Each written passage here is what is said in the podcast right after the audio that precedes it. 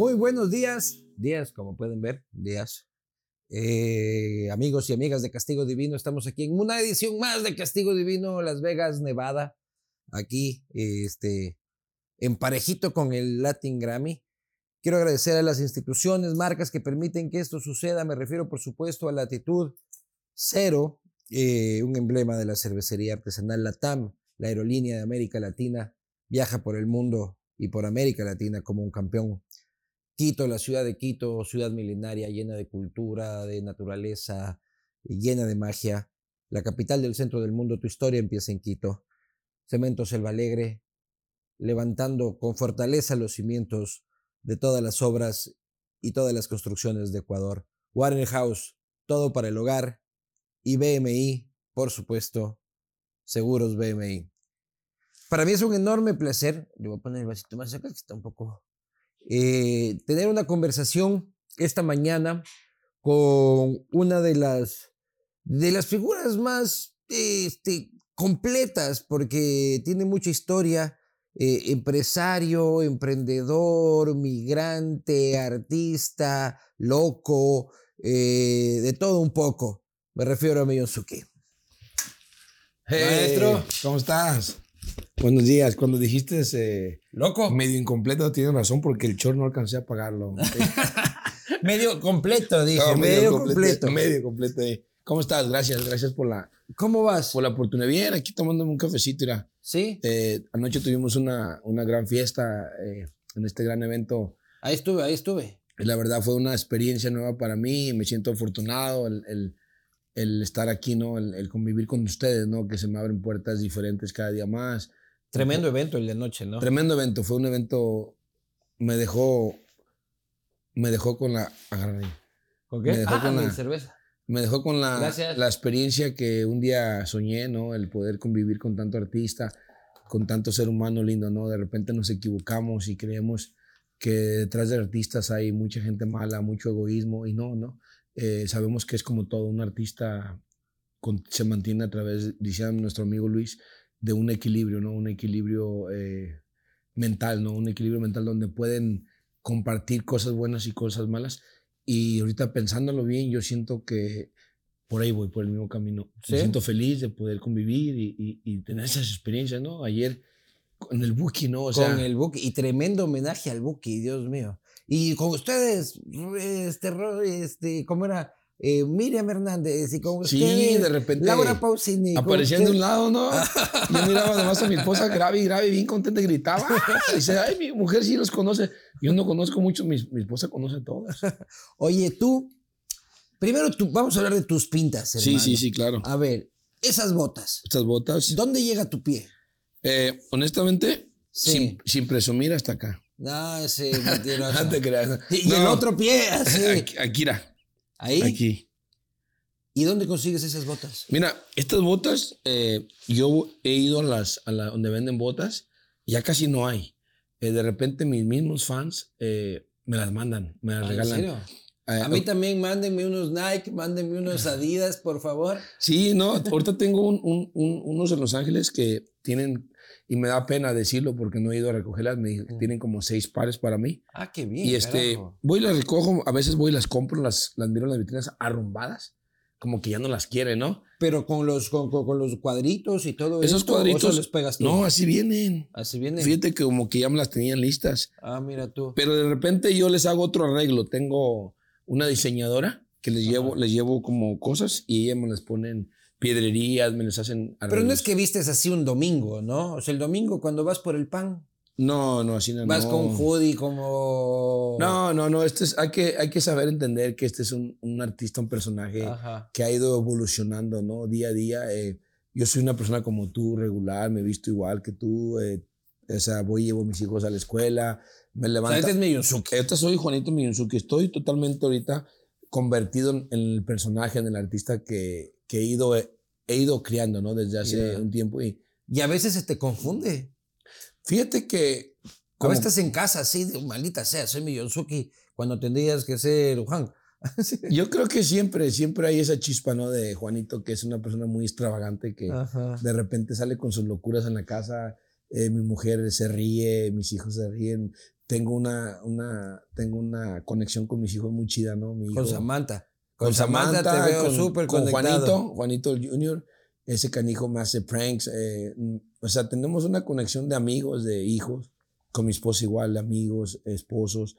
Eh, y eso yo creo que es lo que ha ido eh, haciendo fuerte a Juanito Miyunzuki. Oye, y, y, como padre, ¿cómo eres? Porque te veo muy conectado con tus hijos, o sea, casi como amigo de, de juego, de, de, de, chiste, de... O también eres ese padre como que guiador, este, estricto y, y de normas. Mira, yo, me, me haber gustado que esa pregunta la contestara mi esposa. pero yo, yo sé que sí, eh, soy, un, soy un padre... ¿O eres otro hijo más para tu esposa? No, no, no. Yo soy un, soy un padre, soy un padre que aprendí mucho de mi papá. Eh, en el tiempo correcto y en el tiempo eh, que tienes que ser fuerte, tienes que ser fuerte con tus hijos.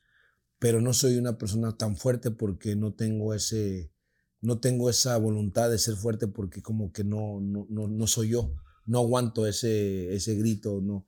Eh, vengo de una familia. Tú eres el noveno de diez. El noveno de diez y yo viví un poco, bueno, no un poco, viví mucho el, maltrato físico o mental, ¿no? Aquí los gritos de mi papá. Entonces, hubo un tiempo. ¿Tu papá? mi, papá lo que pasa es que mi papá era alcohólico y cuando andaba tomado o X cosas sí era fuerte, con, más que nada conmigo, porque yo me quedé a vivir con mis, con mis papás. Todos mis hermanos grandes se vinieron a Estados Unidos. Entonces yo fui el que tuve que quedarme a cargo de mis hermanas y de mi hermano más chico. Entonces eh, en ese lado sí. tus hermanas son mayores. Son mayores, pero mujeres, pues. Pero digo eh, que mi papá me mandaba darle comer a las gallinas, a los puercos.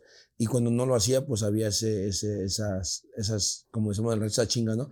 Yo con mis hijos, eh, de repente soy un poco duro y mi esposa ya me conoce cuando soy duro, voltea y me, me tira el ojo medio feo. Y ya sé que, ya sé que me pasé de la lanza.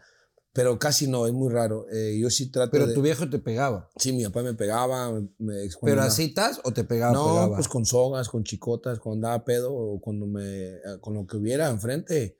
Y, y, creas o no, de repente uno viene, viene arrastrando esos, esos, esos uh, árbol biológico, esas, esas cosas que has pasado y de repente las quieres vivir con tus hijos, güey. Pero en tu conexión con tu madre es súper linda. Mira, con mi padre también fue muy linda. Lo que pasa es que mi padre fue una persona alcohólica. Cuando él tomaba, cuando él no tomaba, era una persona recta y un súper papá. Él nunca nos, nunca nos abandonó, nunca nos dejó de comer.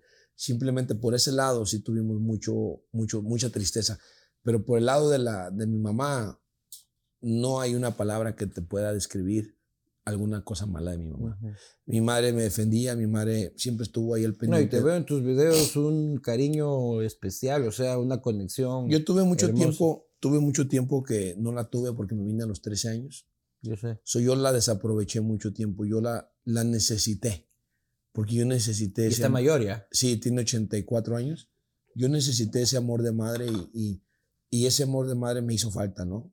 Eh, inconscientemente me di cuenta tarde porque yo aquí llegué a los 13 años, un niño, ¿no? Un niño con un futuro, con un sueño de querer. ¿Tus hermanos te jalaron? Mis hermanos, yo me vine con un primo, me vine con un primo, nos venimos de, en una troca, me acuerdo que nos vinimos, como 10. Yo venía de inmigrante, ¿no? Eh, yo venía bien emocionado porque yo venía a conocer Estados Unidos, ¿no? Yo me acuerdo, aquel niño Juanito, en mi pueblo, vendía pan, limpiaba vidrios, hacía mandados, vendía chicles me subía al autobús de, de, mi barrio y me llevaba hasta otro pueblo que se llama Ciudad Guzmán y me regresaba. ¿Entonces Jalisco todo? No, no es todo Jalisco, es un pedacito. Un pedacito. O sea, todo es en Jalisco, digo. Sí, todo era ahí mi pueblo. Entonces, ese niño tuvo muchas carencias, ¿no? Eh, carencias en, en, el aspecto de que, pues, una bicicleta. Yo miraba a mis vecinos que llegaba a Santa Claus y, y los miraba con sus bicicletas y yo de repente, pues, me tenía que conformar con mi carrito y mi camionetita que me traía mi mamá con mis, con mis llantitas de chocolatas. Entonces yo era ese niño feliz. Yo me acuerdo que me, me ponía bajo los belenes, ¿se dice belenes, amor? Los nacimientos. No, belenes es unas plantas. Yeah. ¿Belenes o belenes, amor? Belenes. Entonces yo hacía caminitos. Tiene apuntadora, carajo. yo ya quisiera tener a alguien que me esté apuntando. Entonces, ahí hacía, jugaba carritos. Entonces ese niño se viene a la edad de 13 años. A ver, pero aguántate un rato. ¿Tú bebías pobreza o tenías lo básico? No, yo vivía pobreza. Eh, de repente por había. ejemplo? Pues, o sea, no, no siempre. Porque una cosa es tener un carrito y los otros una bicicleta y otra es no tener que comer. No, a veces no había. A veces tenías ganas de un pan y no había para un pan. A veces eh, se te antojaba un, un pedazo de carne y no había. Tienes que echarte un taco de frijoles con queso.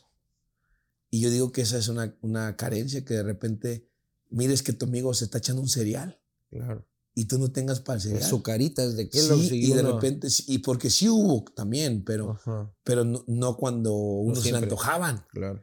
De repente mi madre iba y sacaba fiado. Tu padre era ranchero. Mi padre ranchero, eh, una persona del, del, del rancho, pero trabajaba en un hotel. Nos movimos a un pueblo. Somos un rancho. Yo, yo nací en el pueblo. Entonces, este, ahí, ahí fue donde había carencias. Por eso yo siempre fui un niño con, esas, con esa hambre de buscar. Yo me iba a los cuatro o cinco años a ser mandados ahí en el área. A los ¿Les ocho cobrabas a los no, vecinos no les los cobraba. mandados? Los No que les me quisieran dar. Ah, yo bueno, nunca la ponía- voluntad. yo nunca ponía un límite, nunca, jamás. Pero te ofrecías para los mandados. Sí, me ofrecía, y, a- y también cuando yo cuando, cuando ya empecé a tener más uso de razón, a los 7, 8 años, yo me iba a la gasolinera. Había una gasolinera que abrieron ahí en mi pueblo. Entonces esa gasolinera yo me iba, ya era, era un chamaquito de, pues de 8 o 7 años. Cuando yo llegaba a la gasolinera, llevaba una barrica, una, una ollita y Ujú. una franela. A limpiar vidrios. Entonces cuando llegaban los carros, yo estaba chiquito, estaba bien enanito, bueno, no crecí tanto, ¿ah? No. Y, Eso fue ayer. me- eso fue bien.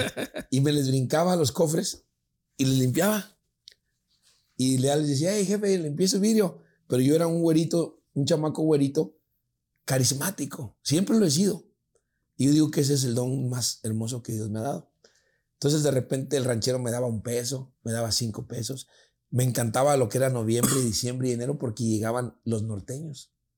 Y cuando llegaban los norteños, lo que a mí me encantaba y La gente de Nuevo León o, No, no, qué? no, de O Estados la- o los Unidos. que estaban de Estados Unidos venían con cash. Y llegaban a la feria, a los, a los, entonces yo llegaba, entonces cuando le limpiaba el vidrio le decía, oye, ¿no traes una coca de Estados Unidos? Porque era para nosotros una novedad el ver una coca en un bote. O sea, te estoy hablando, O sea, en una lata. te estoy hablando de 30 años. Yo tengo en una lata, 43. ¿qué te refieres? En un bote. Sí, sí, una lata. Entonces, de repente buscaban en las hieleras lo que les quedaba y me lo daban. Pedazos de queso, de esos de los, y me los daban. Y yo vivía bien contento. Ya ni, es más, ya ni les pedía dinero. Claro. Pero ellos sacaban un dólar, cinco dólares, hasta 10 dólares. No manches. ¿Y qué hacías con ese dinero? No, no, me iba con mi mamá. Llegaba ¿Lo, con lo mi mamá. entregabas a la familia decía, o ibas a gastar en- No, en, no, no. chocolates? Yo llegaba con mi mamá y le decía, mamá, mira lo que gané. A veces ganaba 100 pesos. 100 pesos era un frigo de dinero. A veces ganaba 200 pesos. A veces no ganaba nada. A veces nomás iba y me chingaba mi torta que estaba en la vitrina porque yo primero iba por la torta que estaba en la, en la vitrina, en la, en la. Había unos, unas de esas, unas vitrinas y ponían unas tortas con el pedazo de jamón por fuera. Y yo Ahí decía, llamando, ahí y llamando yo a decía, ahorita voy a torta, sí. limpiar unos vidrios y me voy a chingar. esa-". A veces a traía, chingar a veces traía unos amigos míos que me ayudaban y les decía, en cuanto saquemos para la torta, nos la vamos a chingar entre los tres con una coca de dos litros. Y en putiza nos poníamos, pum, pum, pum. Llegaban, ya, ya, ya estuvo para la torta, venga, cenámonos. Siempre he sido el niño rey, el niño que manda. Ah, siempre has sido Siempre he cabecilla sido, vos. Siempre he sido el cabecilla, yo siempre, desde niño. Desde niño. Jalaba. Tú repartías, tú Yo cortabas la torta. Yo repartía la torta.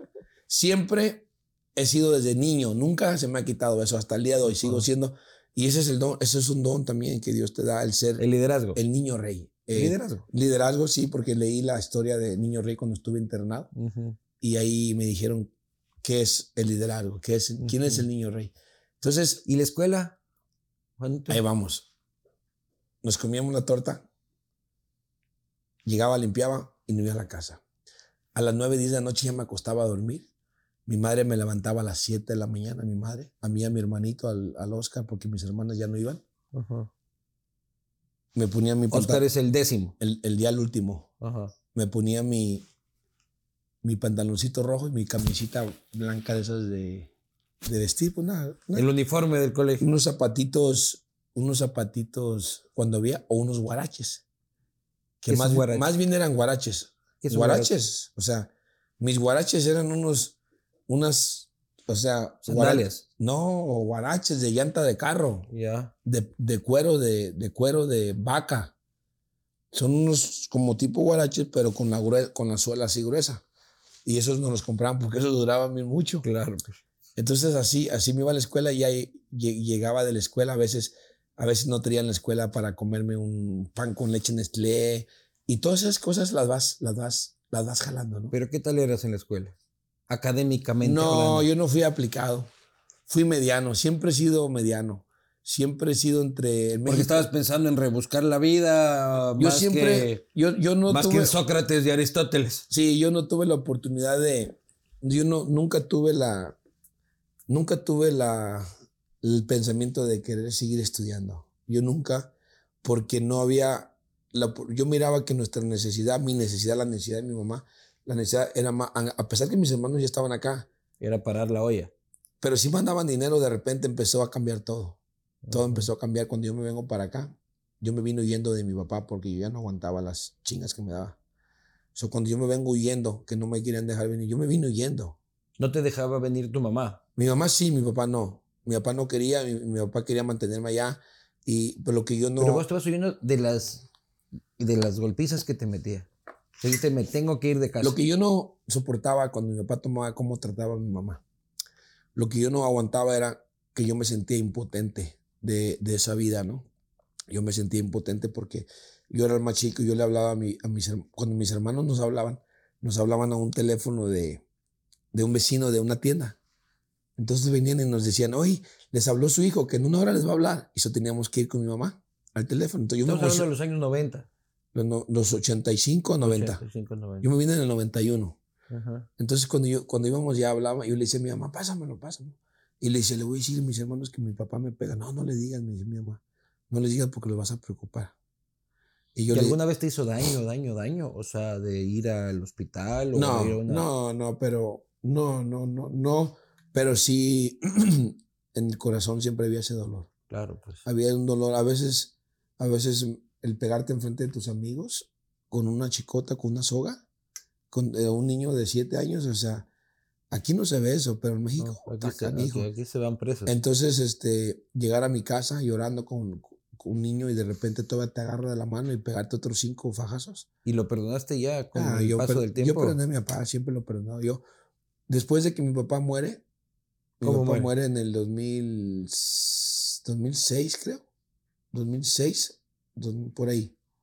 Él muere yo me doy cuenta que mi papá fue una persona, mi papá fue muy buena, muy bueno, buen corazón también. Tenía una enfermedad. Pero fue una persona abusada de su papá, su padrastro. Él no fue hijo. E, era una cadena de, era una de violencia. Era una cadena de violencia.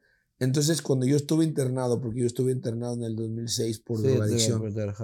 Entonces ahí yo me di cuenta, mi madre me lo confesó y me dijo, hijo, eh, tu papá no era malo.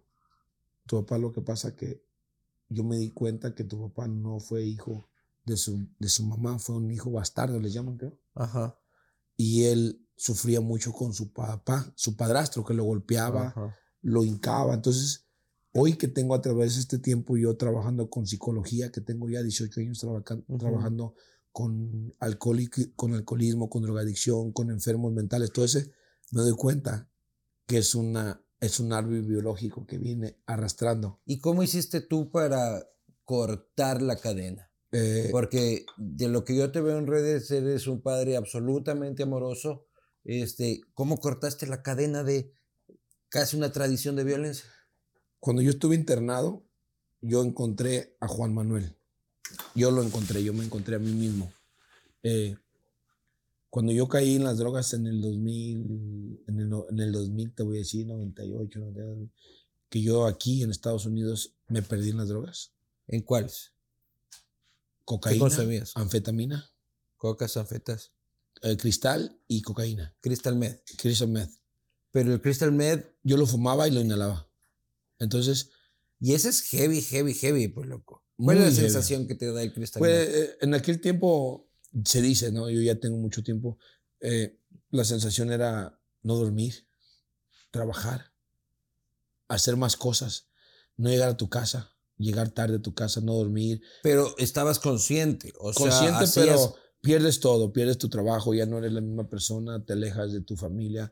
Eh, poco a poco te va quitando. Porque eso lo he visto en Breaking Bad, hermano, el Christian Bale. Te va quitando, te va quitando todas tus facultades, vas perdiendo, vas perdiendo tu noción, ya no quieres, ya no te importa el crecer mentalmente, ya no, ya te vas, te va jalando, te va jalando, te va jalando hasta que llega el momento. ¿Cuál fue la primera vez que probaste?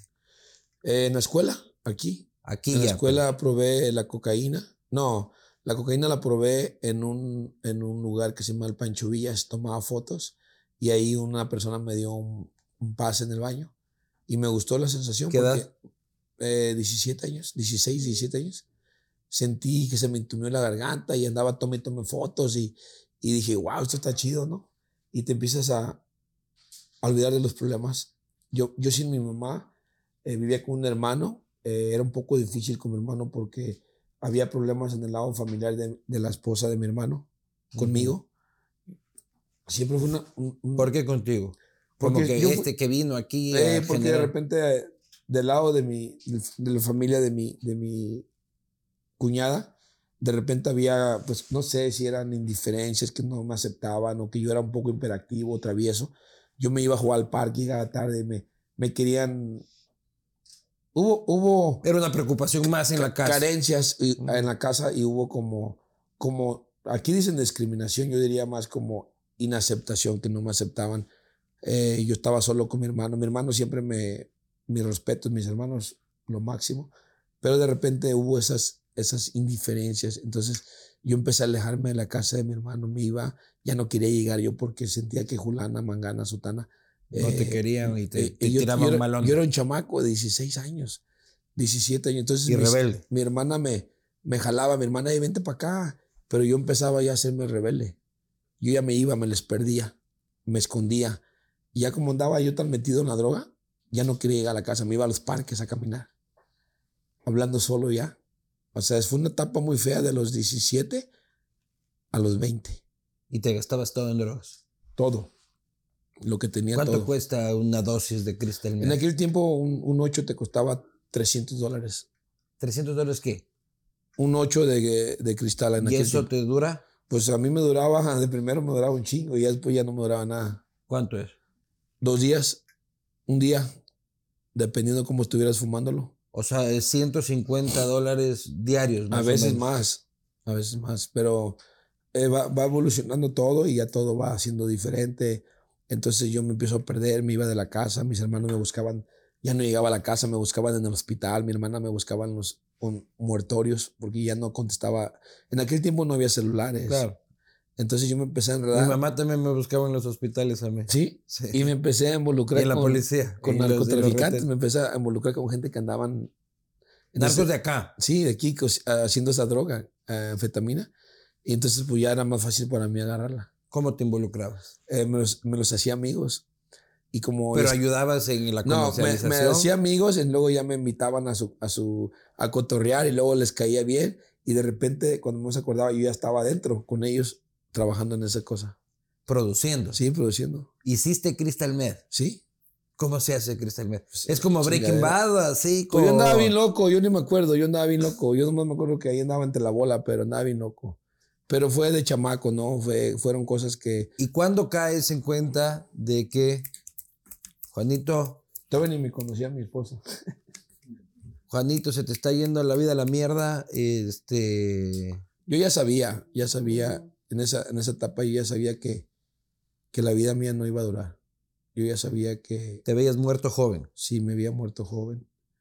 Me veía, me veía ya, de repente yo mismo me miraba muerto.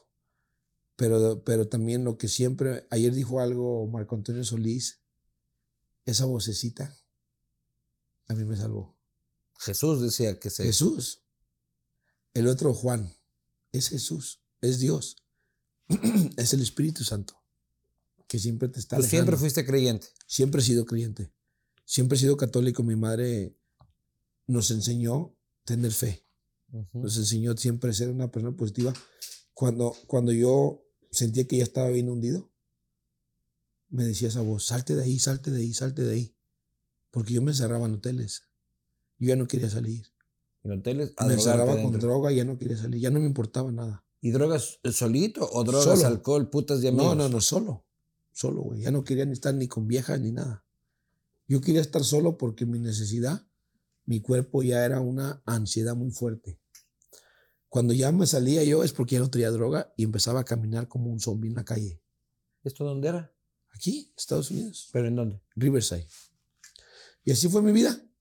Fue mi ¿Y vida. tus hermanos? Mis hermanos me buscaban, de... repente me...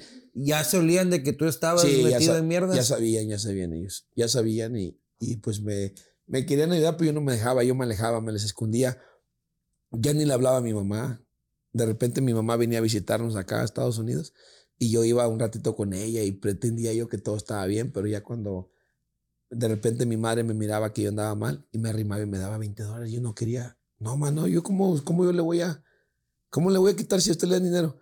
No, mi hijo, ¿para qué coma? No, yo traigo dinero, mamá. O sea, pero era mentira, yo no traía dinero. ¿Y cogías los 20 dólares? No, no los cogía. A veces sí me los ponía, ¿te acuerdas?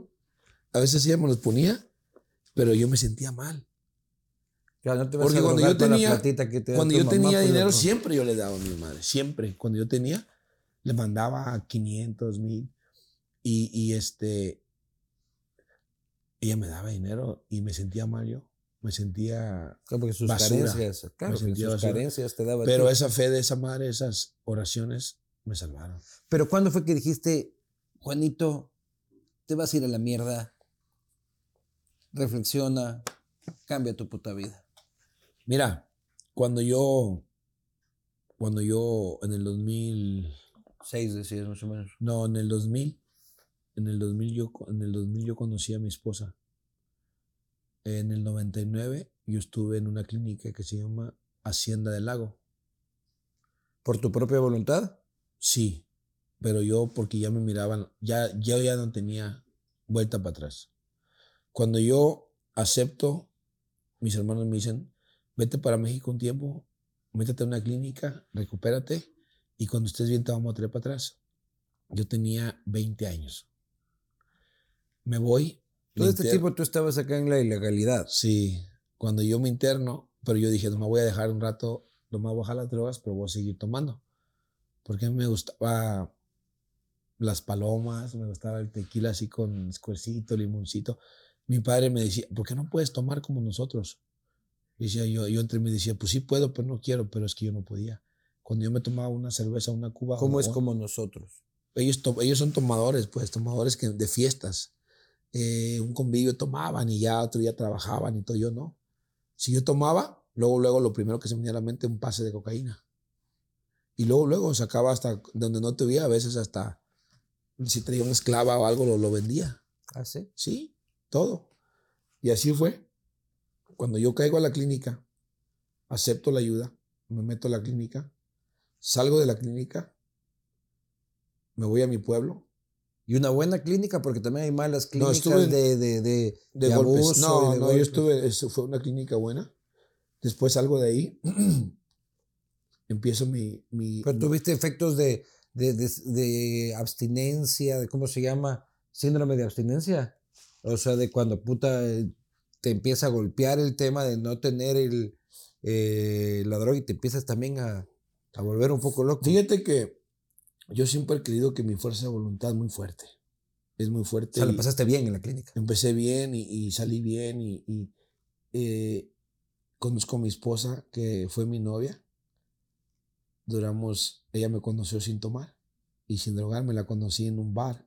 En un bar en México decimos una barra, no, una cantina ¿Qué mierda es una cantina tú siguiendo bebías? No, pero es que no es cantina como soy, es una terraza. Terraza es un lugar donde hacen la feria. Y al artista y es una calle, no es un... Tú estabas ahí con tu limonada. Entonces, yo, no, yo llegué con un primo y miré a mi, miré a la morra que estaba allá. Y mi primo me dice, ven para presentarte a Yuri, que es mi esposa. Y yo, aquí está, para aquí está. pero yo ya, yo ya, tenía otra novia. esa cámara, yo ya tenía otra novia que venía de echar Saludos, pegue. De otra novia que tenía yo. Entonces, cuando yo vengo, mi primo me dice, un primo que llegó del norte, me dice, vente, vamos a, un ratito a dar la vuelta. Y ya voy. Y la miro. Y en cuanto le dije, ay, güey, esa vieja, esa morra está bien bonita. Yo dije, ah, me dice, vente, la voy a presentar. Entonces ya voy, llego y me la presenta. Y me dice ella, ¿quieren tomar algo? Nos dice, digo, no, no, gracias. Yo tenía unas 15, 20 días, ya salí de la clínica. Pero yo iba a mi grupo de doble A diario, diario, diario, diario, diario, diario.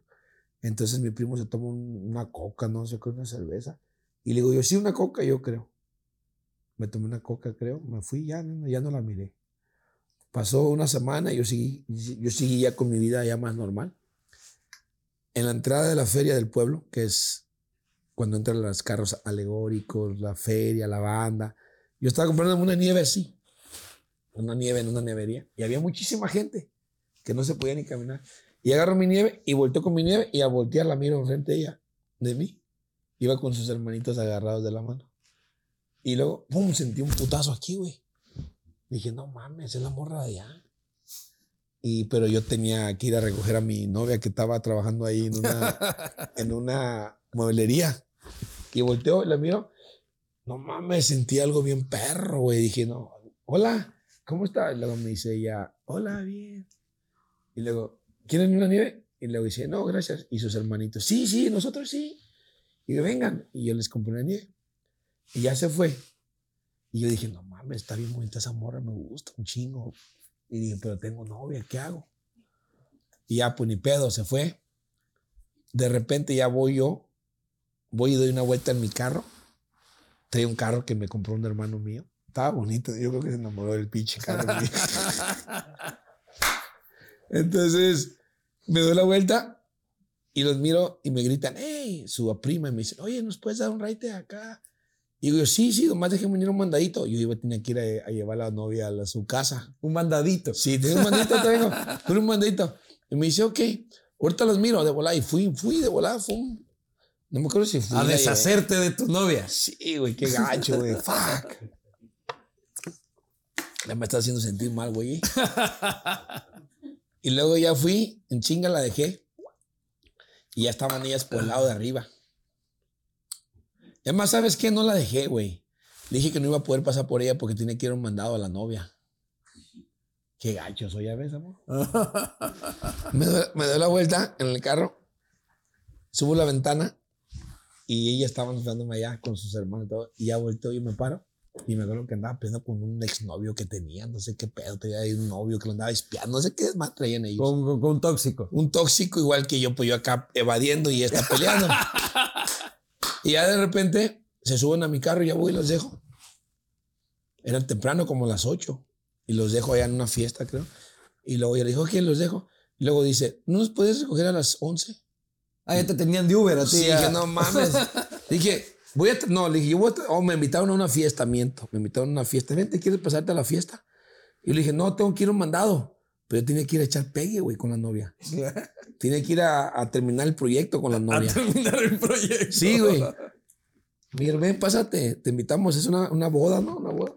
Dije yo, voy a tratar, voy, tengo que ir a un mandado. Y si alcanzo, regreso. Pues nunca le decía, pues dije yo, no mames, ya me sentía payo pantera, güey, con dos viejas, güey, no mames. Y de repente, ahí voy un putiza, y un ratito ahí con la novia, y la novia, anda muy raro, no, es que ando medio malo. No, ¿sabes qué? Ya como a las nueve, antes terminamos a las once, güey, el pegue, güey, a las diez y media cuando pitaba el ingenio. Tenemos un ingenio de azúcar y pita, ¡uh! Soy en todo el pueblo y ya, se acabó el pegue. Era como el pito de a dormir, cabrón. y ya me doy la vuelta y la morra me dice, ok, pues ya nos vemos, ok, nos vemos, pum. Ya, güey, que se metió porque vivía enfrente de mí, güey. Se metió, yo agarro mi carro y ¡fum! Fierro, vámonos. Y ya llegué y andaban afuera, quién sabe qué andaban. Me metí poquito con ellas un reto a la fiesta y ya las traje para atrás, así les reta. Ya me, me, quedé con la idea. Y luego ya me di cuenta que trabajaba en una verdulería haciendo tortas, güey, con su mamá. Y dije yo, voy a venir por un juguito en la mañana, voy a ver qué pedo. Y ahí empezó, ahí empecé a conquistarla, ahí empecé a conquistarla. Duramos dos semanas, me la robé, güey. En dos semanas me la robé. Y a mi otra novia, pobrecita, la, la neta le tuve que decir que, que, que me terminara, güey. Yo nunca había hecho eso. Le pediste a ella pedí, que le dije, ¿sabes qué? Me acaba conmigo. Sí, me voy a ir a Estados Unidos. Y luego me dice ella, ah, qué bueno. Pero... A ver, ¿cuándo me llevas? Le dije, le dije pero ¿sabes qué? La verdad no, no quiero, pues es que no, voy a estar lejos y todo aquí. Ah, no te preocupes, yo te voy a esperar y yo te voy... Y yo decía, no mames, ¿cómo le hago? Soy gay. No, Amor, soy pues, gay. No, no, pues ella sabe que no soy gay. Entonces le dije, ¿sabes qué? No sé, ya como último recurso, Eh, compadre. Le dije. ¿sabes qué?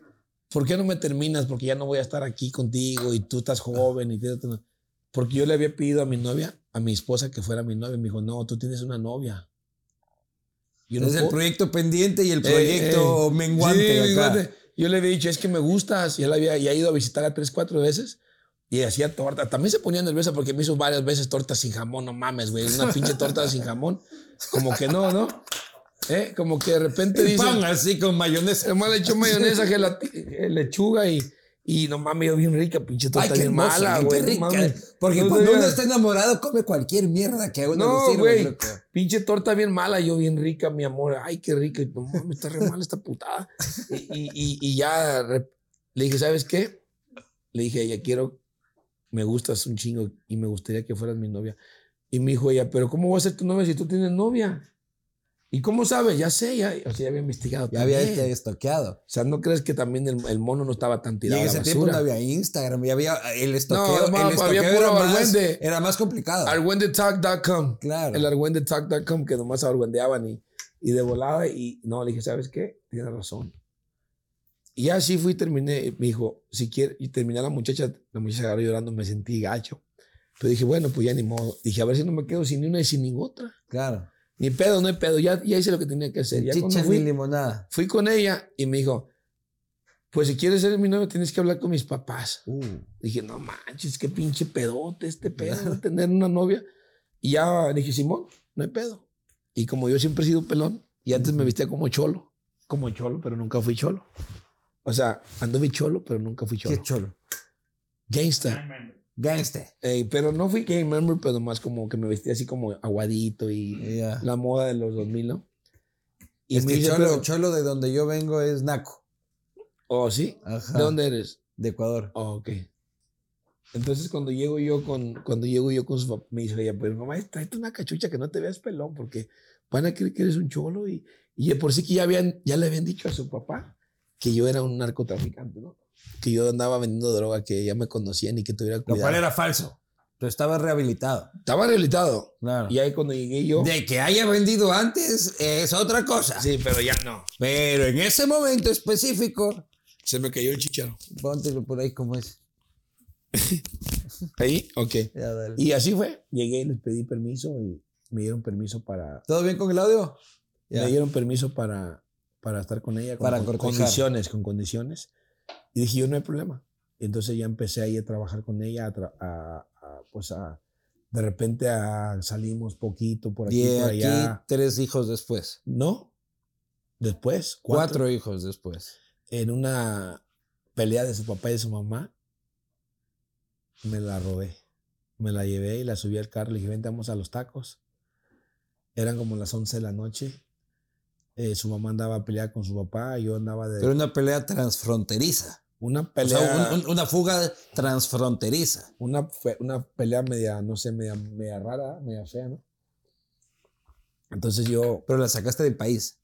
anduvimos ahí en la noche como a las 10, siempre íbamos a cenar, le dije, vamos a cenar, pero su mamá siempre me mandaba a sus hermanos. Y ese día no me los mandó, güey, a las 10 de la noche, no, no se fueron conmigo en el carro. Y dije yo, es el momento, me la voy a robar. Me gusta, me la voy a robar, va a ser mi esposa. Traían en mi cartera 300 pesos. No, miento, 100 pesos, güey. Un billete de 100 pesos. Las subió al carro ¿A conmigo. dólares en ese tiempo? No mames, 5 dólares ahorita, güey. Tenía que manejar 4 horas, güey. Ni para la llevármela. gasolina, cabrón. no, pero sí traía gas el carro. Solo la subí, me, la me, me subí, le a los tacos, y le metí al carro, putiza por la carretera. Y luego me dice, ¿dónde vas? Le dije, voy a ir a cobrarle un dinero a un vato que me debe. Pero es a las 11 de la noche. No, Simón, y ya cuando miró que ya aquí íbamos más lejos. Ah, te la estabas secuestrando, la secuestré, cabrón. la secuestré, La es un secuestro, Pero es un cabrón. secuestro sano, güey. Eh, Claro, un secuestro con amor. Con amor, Por güey, fines amorosos. Eh, Y ya no cuando- por fines de lucro. Cuando me dice, ¿dónde vas? Y que me paro a un lado de la carretera, güey. Así, güey. Como película, güey. Y luego me acuerdo que traían unas canciones de Rocío Dúrcal. Sí, de Rocío Dúrcal. Ayer cantaron una maricela, ¿no? Y me dice, ¿dónde me llevas? Dije, la neta, te voy a robar. Me dice, estás loco, regrésate, te voy a robar. Quiero que seas mi esposa. Estás loco. ¿Qué Estás loco. ¿Qué edad tenías? 20 años, güey. ¿20? Ella tenía 18, yo compré 19. Yo me quise robar muchas a los 20 años y por suerte no lo hice, cabrón. Y me dice, ¿estás loco? Le dije, no, te voy a robar, quiero que seas mi esposa. Y me dice, no, sí. Es más, si no te vas conmigo, ahí se muere todo, le dije. La neta, o eso no es. Hijo de Dos semanas. Dos semanas. O sea, tú pediste matrimonio, cabrón, a las dos semanas de conocer a una mujer. No pedí, eh, a huevo. No, no, secuestraste a una mujer y la obligaste a casarse contigo, cabrón. No, no, no la obligué. Le dije, si no quieres, no hay pedo. Nos regresamos. y esta mierda se va al carajo, ya. Y dice, muchas gracias. Y empezó a llorar, empezó a llorar. Y cuando empezó a llorar, dije yo, ya estuvo, ya, ya tronó. Claro. Agarré el carro y seguí pisando para pa donde íbamos, para un puerto. Le di, le di, y ahí iba llorando, iba llorando, iba llorando, y poniendo sus canciones de Maricela. Y yo le decía, no te preocupes, mi amor, todo va a estar bien y todo. O sea, siempre hay ese pinche lado de Miyuzuki, de no te agüites, que vamos a echarle putazo. Siempre he sido. Llegamos con mi hermana a ¿Se arrepiente, señora? Ah, muy bien. Llegamos a la. Di la neta, cabrón. Llegamos a la casa de mi hermana a las, a las 2 de la mañana, 1 de la mañana, y le toco a mi hermana 100 pesos traía, güey. Nomás para pagar una caseta me gustó. Porque había casetas. Y llego con mi hermana, le digo, hey, me dice, ¿qué puta estás haciendo aquí? Le dije, es que me robé a mi novia. Estás bien pendejo, me dice. Te me vas a chingar a tu madre con tu vieja, aquí no te quiero. le dije, hey, canala, no, me estás loco. No, no, güey, sí me la robé. No, estás loco, pero ¿y tú, cabrón? ¿Qué le vas a dar? Si no tienes ni madres. Pues voy a tener, dije, algún día voy a tener. Y ya me dice, a ver, bájala, pinche, te vas a ver la le va a poner una regañada. Y ya va, ella va y esto estaba haciendo el carrillo así asustadillo. Bájate, a ver, ven para acá. Ya nos mete a los dos a su casa y luego me dice, le dice a mi hermano, ¿qué andas haciendo con mi hermano? Nada. ¿Por qué te viniste con él? Porque sí. ¿Tú sabes que este cabrón no tiene ni madres? Es más, el pinche carro que trae no es ni de él. dije, hija de la chinga, ayúdame Puta, tu propia familia te estaba haciendo mala prensa, cabrón. Y ayúdame más, cabrona, no mames. Y luego me dice, y luego dice ella, sí sé, pues ya le había dicho. Y luego dice, ¿quieres? Ahorita te mando a tu casa. Y en eso tiembla el teléfono de mi hermana, güey. Y la mamá ya, ya estaba chingando, güey, que la policía y que iban a ir por mí, que no sé qué. Y que dónde estaba yo, que por qué me traje a su hija. Y llore y llore. Y se la pasa a mi hermana a su, y ya valió mal, este ya valió, ya valió pito esto. ya valió cheto. Va a terminar preso por pedir matrimonio. Y ahí va. Y ya miro que empieza a llorar mi esposa en el teléfono. Y ya valió. Y le dijo su mamá, ¿te vienes ahorita? Y yo los caso mañana. Y ¿Quién dijo eso? Su mamá le dijo a ella. Con el narco que no querían. Eh, no, mi suegra sí me quería, además era puro buen de amor. Y de repente ya volteé y se me queda Venga, señor narco, le vamos a casar mañana. Y me dice mi, me dice mi, mi, mi esposa voltea y se me queda llorando con nosotros. Y dice, no, mamá. Y luego le digo, ¿te vas a venir? Y dice ella, voltea y me digo yo, no te vayas, no te vayas. No, mamá, no me voy a ir. Y cuelga, güey. Ahí está. ¡Vámonos! Ahí está. Dije mi canal ahí. Canala, cuatro hijos. Préstame una feria, ¿no? No tenía feria, me dijo mi canal. Toma, desafánate de aquí, me prestó tres mil pesos. Y me fui a un hotelito de esos de los chafitas, pues, pues no había para más. Claro. Y ya. Ya llegamos al pueblo como a los cuatro o cinco días. Y este, ya, no como marido y mujer. Ya había fiesta en el pueblo porque mis papás y su papá ya eran compadres, iban a hacer una fiesta. Y, pues. y ya, y, ahí, ahí se armó todo lo bonito. Nos venimos para acá para no hacerla tan larga. Nos venimos para acá, me la traigo. Eh, llegamos acá a los tres años caigo en las drogas otra vez aquí yo. Otra vez, cabrón. Ya teníamos nuestro primer hijo. Y ¿En quién? ¿Otra vez perico? Cristal. Otra lo vez. que me gustaba. Ya teníamos una casa, teníamos negocios, ya estábamos. ¿Y cómo se volvió a presentar el diablo? Eh, se me presentó en mi negocio. ¿Estabas así sentado en el trabajo? no, les vendía muchos carros yo a malandros. Y de repente me acuerdo que iba a estar. ¿Vendías carros a malandros? Iba a estar Lupillo Rivera en un lugar y yo pues traía dinero, traía todo. Tenía mi esposa, mi hijo, mi casa. Y mis amigos, hey, vamos a ver, vamos a, a ver a Lupillo Rivera. Y le digo yo, ¿sabes qué? Vamos. Yo ya tenía ganas de pistear, güey. Ya tenía como. Es que eran muchas fiestas, que íbamos muchas fiestas, muchas fiestas, muchas Pero fiestas. tú estabas sobrio hasta ese momento. Sí. Alcohol nada.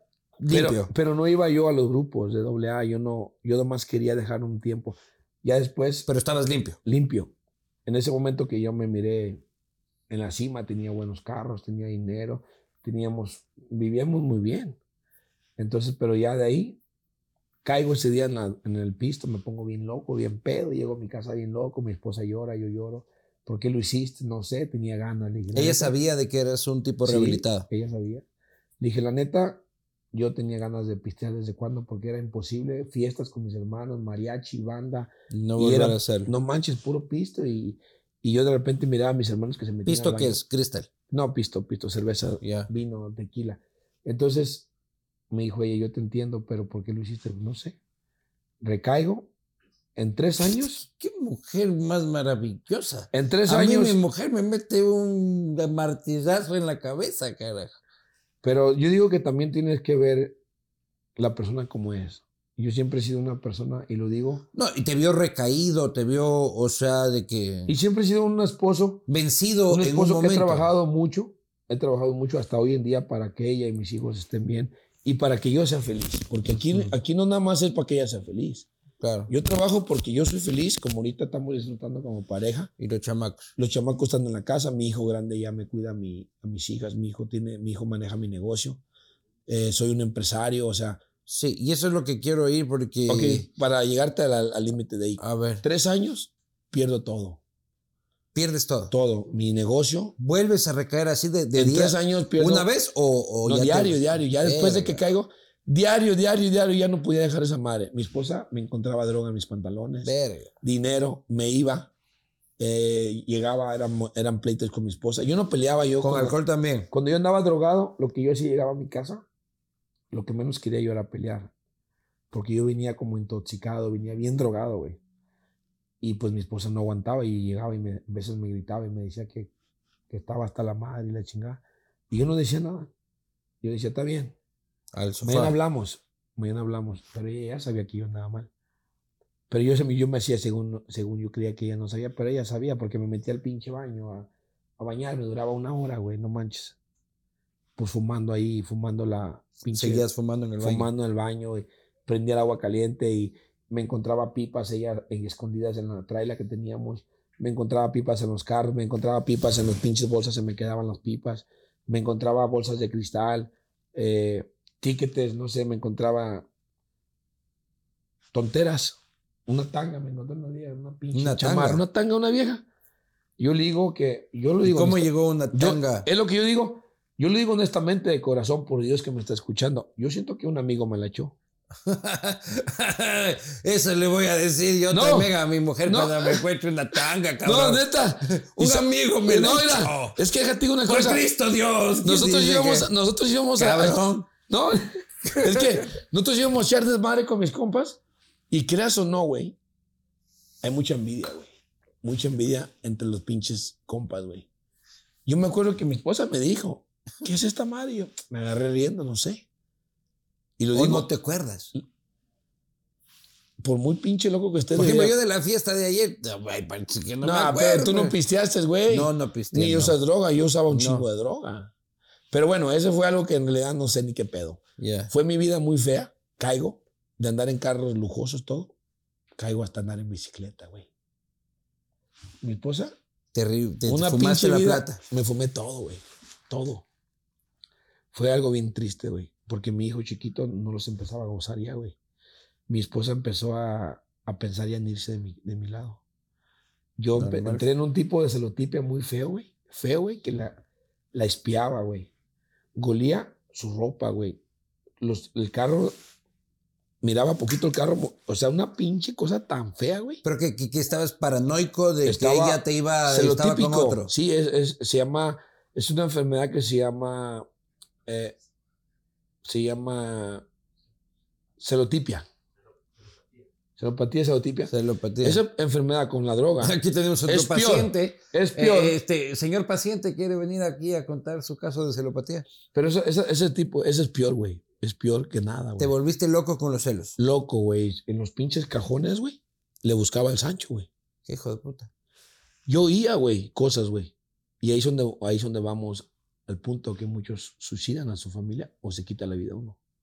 Porque se vuelven Porque se vuelven loco, güey. Y por eso este mensaje que está, la entrevista está para los que nos están viendo, güey. Sí. Es importante buscar ayuda, güey. Cuando esa última semana que yo andaba bien loco, bien grave, bien mal, ya tenía el punto de que yo me iba a quebrar unos vatos. Porque me hicieron algo. Entonces yo dije, me lo voy a chingar. ¿Qué te hicieron? Me, me chingué uno y me brincaron dos y, me quitaron un carro que yo tenía mío. ¿Cómo te quitaron? Me lo robaron. Auto? Y yo les quité el carro para atrás. Entonces. ¿Tú volviste a recuperar tu eh, carro? Sí, pero ahí mismo me lo chinga el vato. Entonces me brincaron unos y unos compas míos, cholos, compas, me hicieron el paro de, pues de hacerme un cera para que el vato llegara y ahí lo agarré. ¿Y te lo ibas a, a crujir? No, me lo, me lo agarré a madrazos, nos peleamos. Llegué a la casa, el vato me mordió el dedo, casi me traga el dedo, pero me lo chingué al güey. Cuando yo llego a la casa, mi esposa me dice, ¿qué te pasó? Porque tenía el dedo bien abierto. Y me dicen, dije, ¿sabes qué, la neta? Ando mal, me peleé con Julano, eh, ando muy mal. Entonces ella me curó y me dijo, andas mal, ¿qué está pasando? Entonces, no le dije nada, pero yo ya tenía el miedo de que esos güeyes fueran a volver a mi casa porque me conocían. Y otro día yo no pude dormir a las 6 de la mañana, ya me estaban tocando la puerta, güey. Estaba mi esposa dormida conmigo, me levanto yo y miro y era ese güey con tres cholos, güey. Qué hijo de puta. Y dije yo, sentí miedo, dije, fuck. A mí, pues no hay pedo, pero a mi familia, güey, que no me le vayan a hacer nada. Pero como yo cargaba armas. ¿Tenías armas? No tenía en ese rato, pero yo, ellos sabían que yo tenía armas. Pero las había empeñado, güey. Las había empeñado por droga. Hacía un, un mes. Y cuando salgo yo los miro. Pero vos tenías la certeza de que esos hijos de puta sabían que capaz sales con una. Exactamente, porque salí y me puse una chamarra. Y salí y les hice así. Ahí voy, putos. Pum, y les quise abrir la puerta y se fueron en putiza. Pero esos güeyes traían cuchillo, no traían pistola.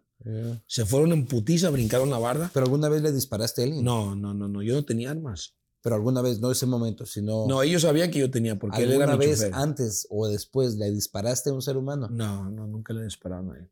Nunca. Cuando yo bajo, salgo y los güeyes se van porque mi casa era una montañita. Le dije, ahorita voy por ustedes, putos. Y me fui, me subí al carro, laqué la puerta, le dije, mi esposa, vengo.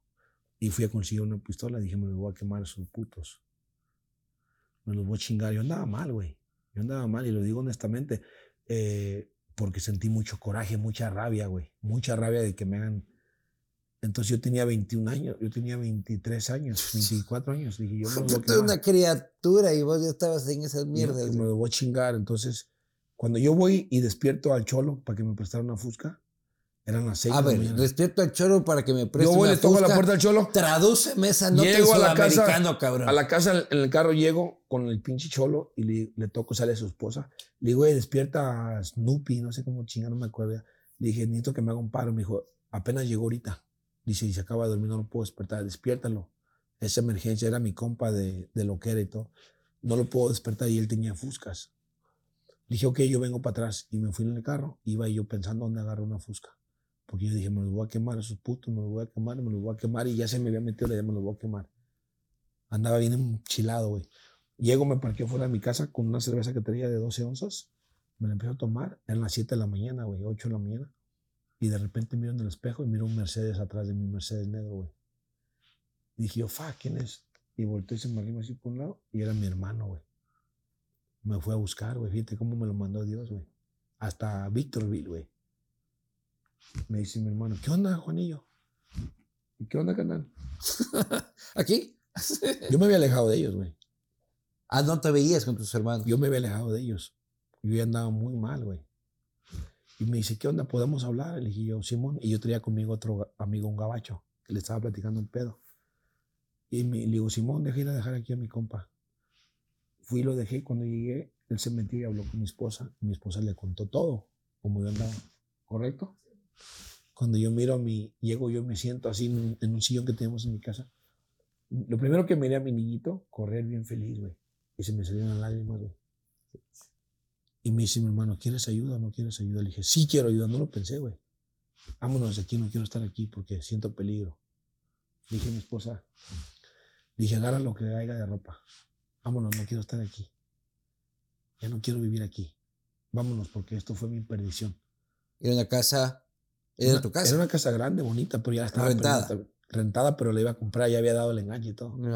Eso todo se perdió. Le dije a mi esposa, agárrate nomás, agárrame ropa, no quiero estar aquí, vámonos. Nos salimos, nos subimos, nos fuimos, güey. Todavía llegamos con el conecte. Le dije, espérate aquí porque este vato me debe feria. Puro pedo, agarré un puño de cristal todavía. Andaba bien malo. Es que esa madre es una malilla bien culera, güey. Llego, el vato me fía muy a huevo, otro pinche bote, y ya nos vamos. Llego a mi casa con mi hermana, eh, me siento con mi hermana, mi esposa ahí con mi niño.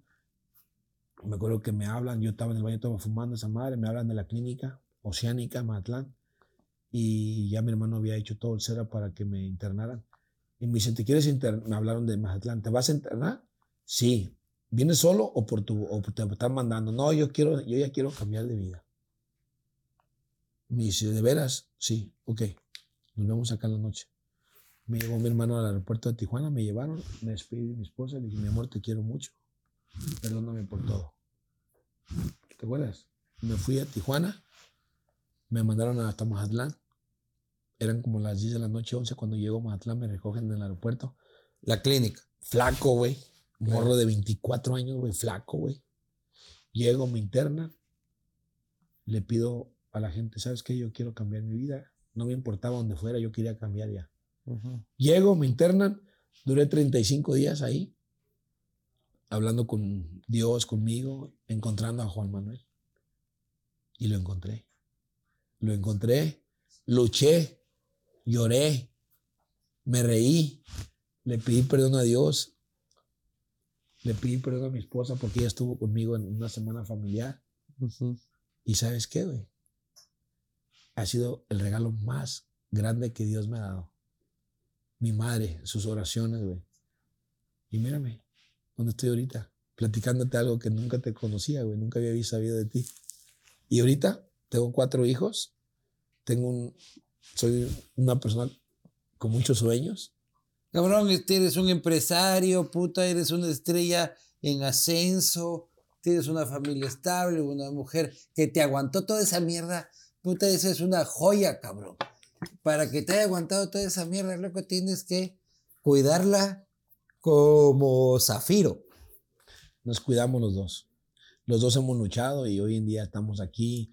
Eh, escribo canciones, hago letras, eh, trabajo en mi negocio de carros, vendo carros, eh, tenemos... ¿Vendes carro? ¿Yo te puedo comprar qué tipo de carro? Del que quieras. ¿Yo te puedo comprar un Ferrari?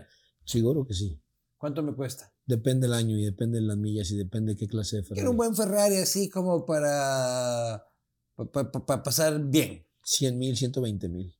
Ah, está barato. Sí. O sea, está barato a comparación de cuál. ni en la puta vida tengo plata para comprarme un Ferrari. No, pero, pues podemos tenerla, ¿cómo no? Nomás me dices y yo te lo presto, no me pedo. Me pongo a vender Crystal Med, hermano. no, no, eso no sirve. En un mes te tengo yo los 150 mil. O, estás en el bote, güey, una dos. Mejor, mejor no, mejor aquí. Hermano querido. Muchas gracias. Gracias por la entrevista y pues te compartí mi vida. Y pues esto es lo que, esto es el que soy yo, el real. En realidad. No hay nada más ni nada menos atrás de la vida de Juanito Miyuzuki. Es un... Y la gran lección es, busquen ayuda, cabrón. Buscar ayuda. En la mierda, busquen ayuda buscar ayuda es lo más importante, el, que aceptes que tienes problemas. Eh, hoy, hoy, me dedico a ayudar a muchos jóvenes. Tenemos eh, unas clínicas de rehabilitación en el área del sur de California. Viene gente de todos Estados Unidos, eh, fans míos, los internos. he internado muchísima gente. Tengo, soy miembro de la agrupación más perrona de AA, que tengo ya 18 años sin tomar, 18 años sin, sin usar nada. Tengo 18 años. ¿Alguna dirección, algún website? Alguna... Que me sigan nomás, Juanito Miyuzuki, que manden un mensaje a mi, a mi, a mi página y yo ahí los eh, canalizo con mi equipo de trabajo a una clínica de México o una clínica aquí del sur de California. Y muy pronto vamos a tener la clínica de Juanito Miyuzuki. Qué bien. Me alegro mucho. Gracias. Y te, felicito por eso, hermano. Gracias.